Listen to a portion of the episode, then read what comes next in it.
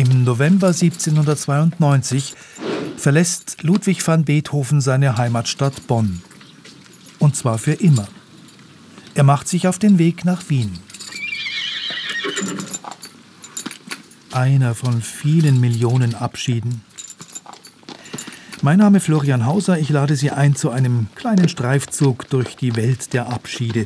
Queen Mary und Henry Purcell werden Sie begegnen, dem einen oder anderen Vogel und dem Raumschiff Enterprise.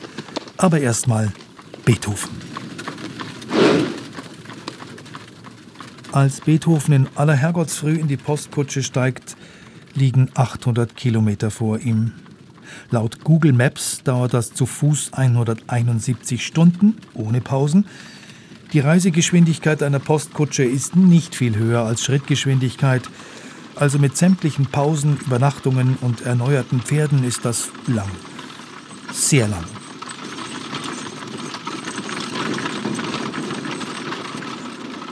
Und schmerzhaft fürs Steißbein. Und außerdem hat Beethoven wahrscheinlich einen Kater denn die Nacht war kurz gewesen. Großes Abschiedsfest im Wirtshaus Zehrgarten. Alle seine adligen und halbadligen Freunde sind da und überreichen ihm ein illustriertes Buch mit poetischen Glückwünschen, Sinnsprüchen, Erinnerungen und guten Wünschen.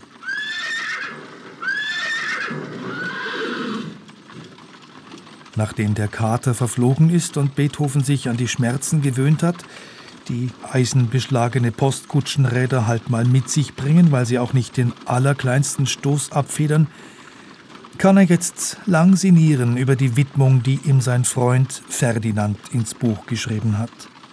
Ferdinand Graf von Waldstein. Lieber Beethoven, steht da. Lieber Beethoven, Mozarts Genius trauert noch und beweint den Tod seines Zöglings. Bei dem unerschöpflichen Heiden fand er Zuflucht, aber keine Beschäftigung. Durch ihn wünscht er noch einmal mit jemandem vereinigt zu werden. Durch ununterbrochenen Fleiß erhalten sie Mozarts Geist aus Haydns Händen. Beethoven ist 21 und voller Selbstbewusstsein. Er weiß, dass eine glänzende Zukunft vor ihm liegt. Und er ist auch zuversichtlich, dass er jetzt durchkommt in dieser schwierigen Situation gerade, denn die Kutsche muss mitten durch das Aufmarschgebiet der Österreicher und Preußen, deren Truppen sich gegen das revolutionäre Frankreich formieren. Am Abend erreicht die Kutsche Frankfurt. Man ist den vorrückenden französischen Truppen im allerletzten Augenblick entwischt. Ein Tag später und Beethoven hätte vielleicht nie Wien erreicht und die Musikgeschichte wäre anders verlaufen. Jetzt aber geht die Reise weiter. Nürnberg, Regensburg, Passau, Linz, Wien. Mozarts Geist. Aus Haydns Händen.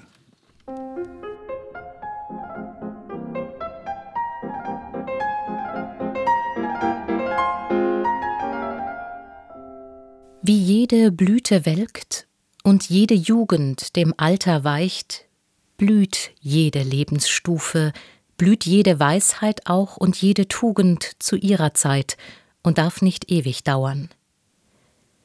Es muss das Herz bei jedem Lebensrufe bereit zum Abschied sein und neu beginne, um sich in Tapferkeit und ohne Trauern in andere neue Bindungen zu geben. Und jedem Anfang wohnt ein Zauber inne, der uns beschützt und der uns hilft zu leben.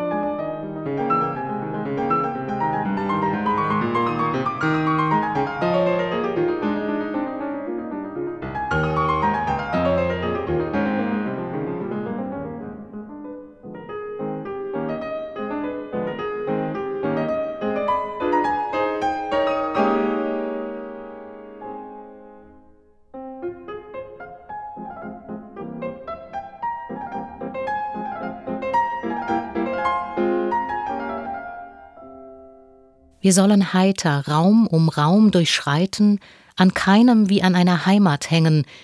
Der Weltgeist will nicht fesseln uns und engen, er will uns Stuf um Stufe heben, weiten. Kaum sind wir heimisch einem Lebenskreise und traulich eingewohnt, so droht Erschlaffen. Nur wer bereit zu Aufbruch ist und Reise, mag lähmender Gewöhnung sich entraffen. Es wird vielleicht auch noch die Todesstunde uns neuen Räumen jung entgegensenden. Des Lebens Ruf an uns wird niemals enden. Wohlan denn, Herz, nimm Abschied und Gesunde.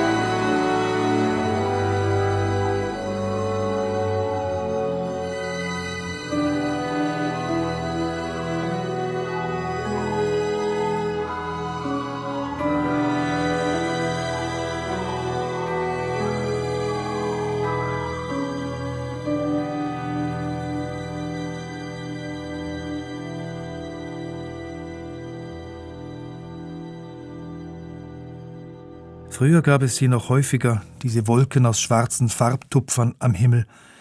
Sie ändern jede Sekunde ihre Form, verdünnen sich und werden wieder dichter, ziehen sich zu einem Band zusammen, dann sehen sie aus wie ein Fisch oder ein urzeitliches Tier. Stare sind es meist, die sich zu solchen Formationen zusammenfinden, hunderte Stare. Mit ihren kurzen Flügeln und ihrem kurzen Schwanz sind Stare Meister im Manövrieren. Die engsten Kurven können sie fliegen.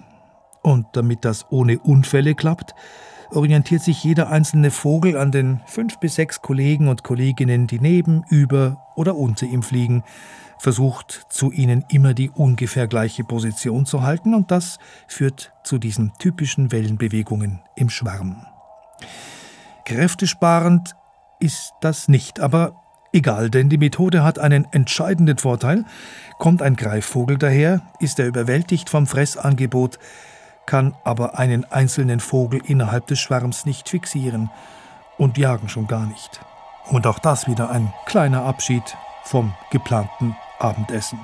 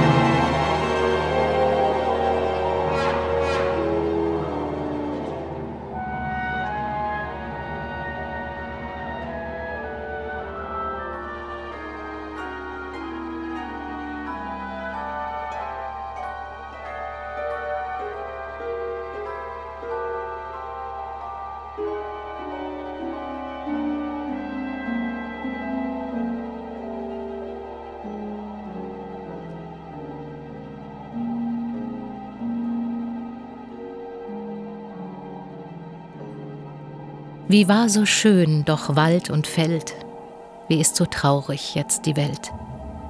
Hin ist die schöne Sommerzeit, und nach der Freude kam das Leid. Wir wussten nichts von Ungemach, wir saßen unterm Laubesdach vergnügt und froh beim Sonnenschein und sangen in die Welt hinein. Wir armen Vöglein trauern sehr. Wir haben keine Heimat mehr. Wir müssen jetzt von hinnen fliehen und in die weite Fremde ziehen. Wie war so schön, doch Wald und Feld, wie so traurig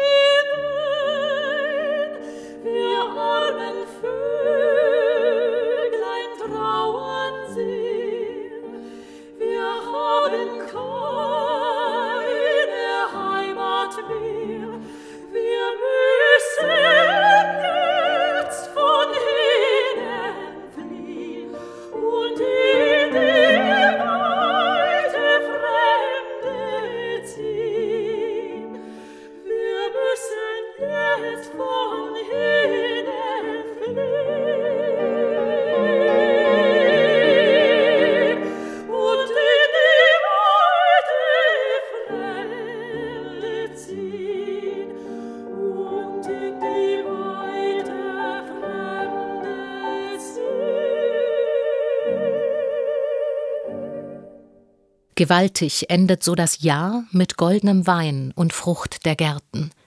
Rund schweigen Wälder wunderbar und sind des einsamen Gefährten. Da sagt der Landmann, es ist gut, ihr Abendglocken lang und leise, gebt noch zum Ende frohen Mut. Ein Vogelzug grüßt auf der Reise. Es ist der Liebe milde Zeit, im Kahn den blauen Fluss hinunter, wie schön sich Bild an Bildchen reiht. Das geht in Ruh und Schweigen unter. Dann langsam der Winter. Er ist dann auch schon lang weg, der Storch, das schöne Symbol für Aufbruch und Abschied, Fernweh und Freiheit. Muss in den Süden fliegen, nicht weil er eine romantische Reise machen will, sondern weil er hofft, was Vernünftiges zu fressen zu finden. Aber viele Störche wollen gar nicht mehr so weit fliegen. Nix Afrika. Spanien reicht ihnen. Und die vielen offenen Mülldeponien, wo das Nahrungsangebot reichlich ist. Was natürlich auch gefährlich ist. Wer was Falsches frisst, wird vergiftet. Aber es lohnt sich. Die Vögel verausgaben sich weniger, sparen Energie und kehren dann früher in ihre Brutgebiete zurück, wo sie dann womöglich auf die noch fauleren treffen. Es gibt halt auch diejenigen, die dank der milden Winter gleich ganz da bleiben und dann die besten Nester besetzen. Ja, und die, die sind sowieso immer da.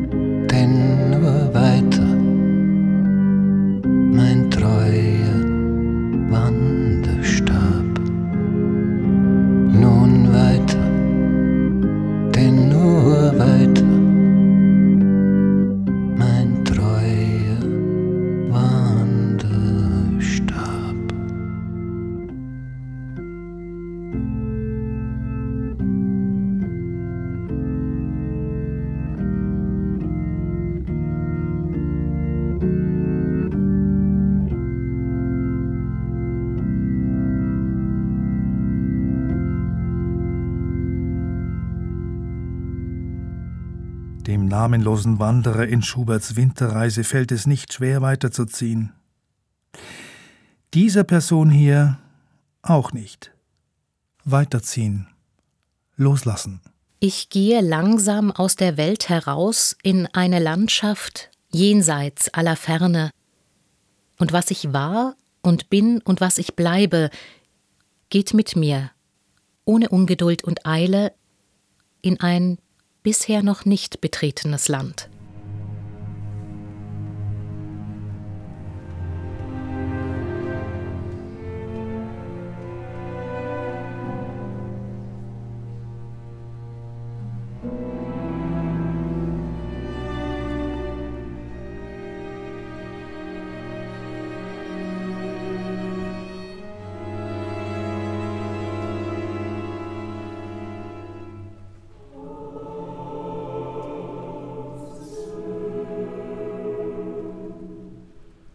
Ich gehe langsam aus der Zeit heraus, in eine Zukunft jenseits aller Sterne.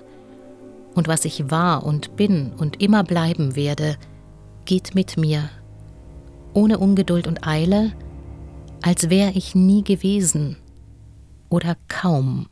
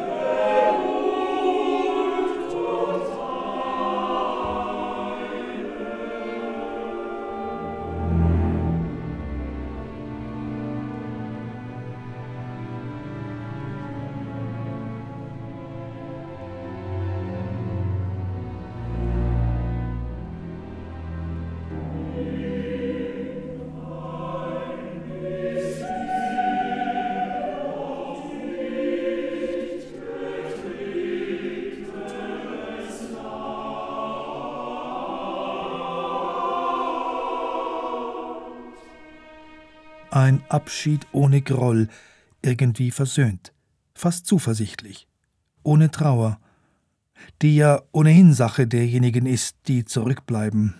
Und auch die sind manchmal ganz gut drauf. Die Toraya zum Beispiel, ein Bergvolk im Süden von Sulawesi, östlich von Borneo, Sie bewahren ihre Toten gern mal eine Zeit lang daheim auf, bevor sie sie begraben, so ein, zwei Jahre. Einbalsamiert natürlich. Das beglückt die Geister, böse wie gute. Und dann kommt das Fest, sehr feierlich, sehr fröhlich und sehr lang, eine ganze Feierwoche lang, in der Verwandte, Nachbarn und Freunde Opfergaben bringen, fleißig essen und reichlich Reiswein trinken. Die Totenfeier ist schließlich das höchste Fest der Toraya.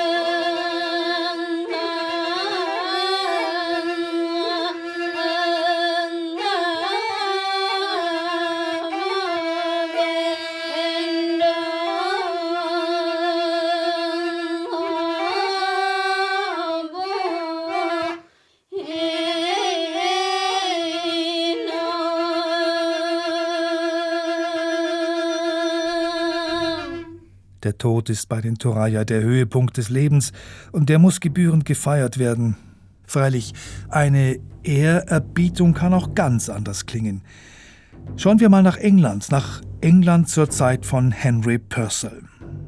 Stichwort eine Königin stirbt.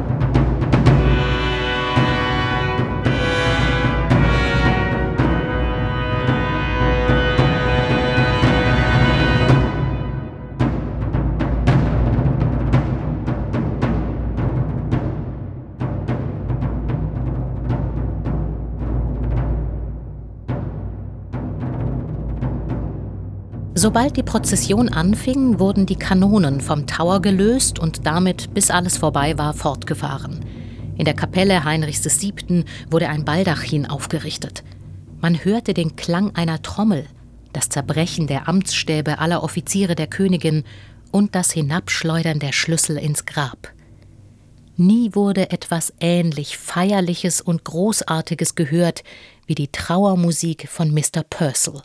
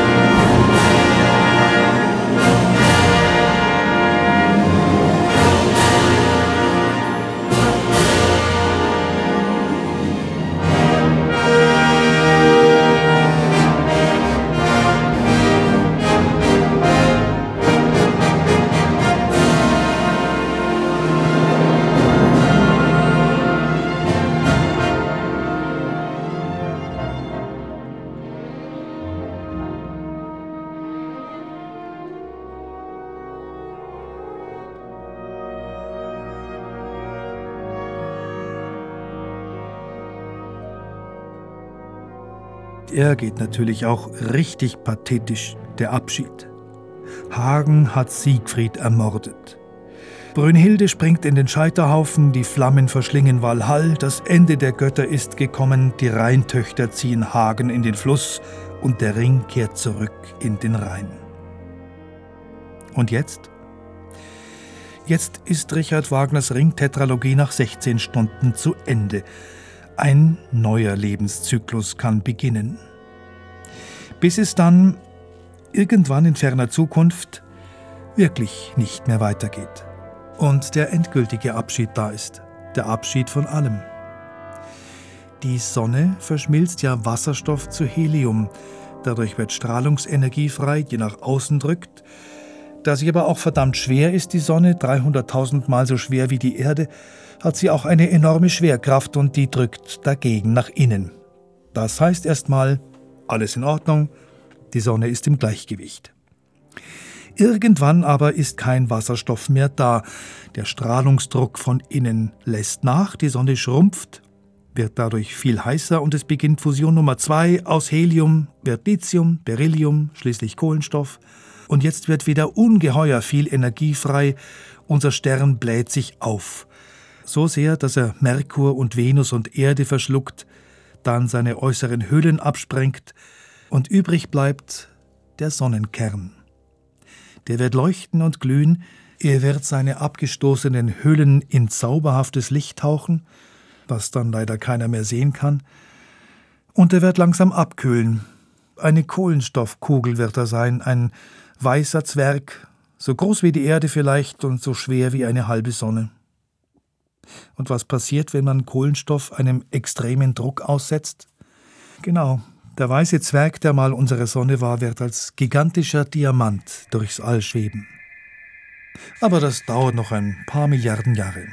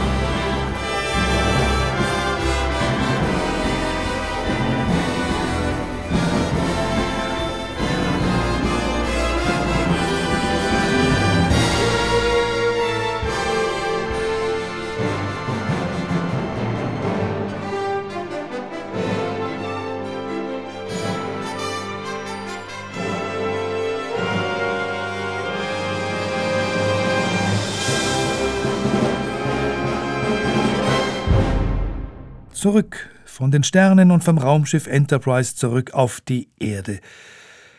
Vor dem endgültigen Abschied gibt's doch noch so viele wunderschöne andere, musikalische.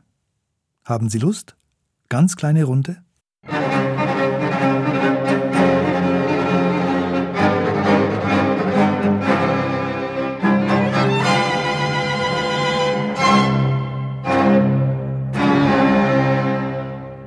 Ein kleiner, aber feiner Schlenker nach einem gewaltigen Werk, der Schluss des C-Dur-Streichquintetts von Franz Schubert mit der kleinen Sekunde nach oben, der Hauch eines Augenzwinkerns.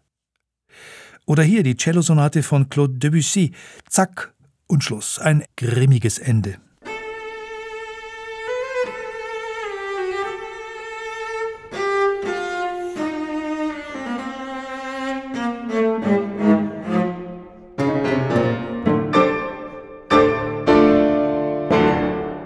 Schlüsse, die wie ihre Komponisten sind?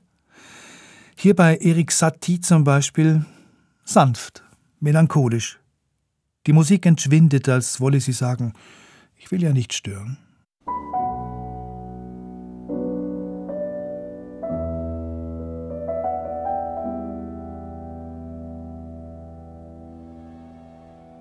So viele Schlüsse gibt es, wie es Stücke gibt. Jeder Komponist, jede Komponistin macht es anders und macht es immer wieder anders.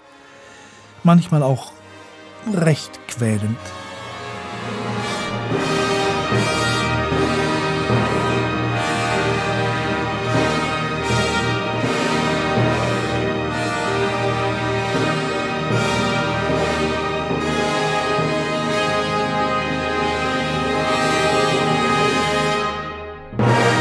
Dein Lied ist drehend wie das Sterngewölbe. Anfang und Ende immerfort dasselbe. Und was die Mitte bringt, ist offenbar das, was zu Ende bleibt und anfangs war.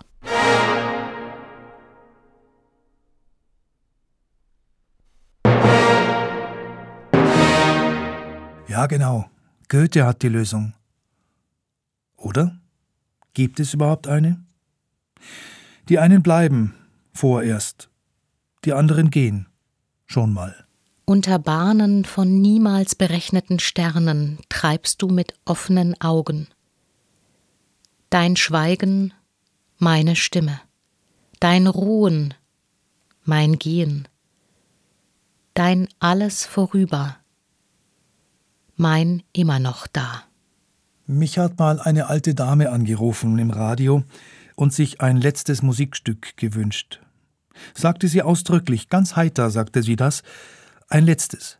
Sie hätte genug, meinte sie, es sei an der Zeit, und sie sei dabei, sich auf die Reise vorzubereiten. Was sie sich gewünscht hat? Beethoven. Und zwar diese unglaubliche große Fuge für Streichquartett. Ein abgründiges, unheimlich schweres, verschachteltes, kompliziertes Stück. Aber am Ende, wenn die Instrumente durch alle Höhen und Tiefen, durch alle Himmel und Höllen hindurch sind, da bleibt Erleichterung. Nein, nicht nur Erleichterung, Gelöstheit, Zufriedenheit, Heiterkeit.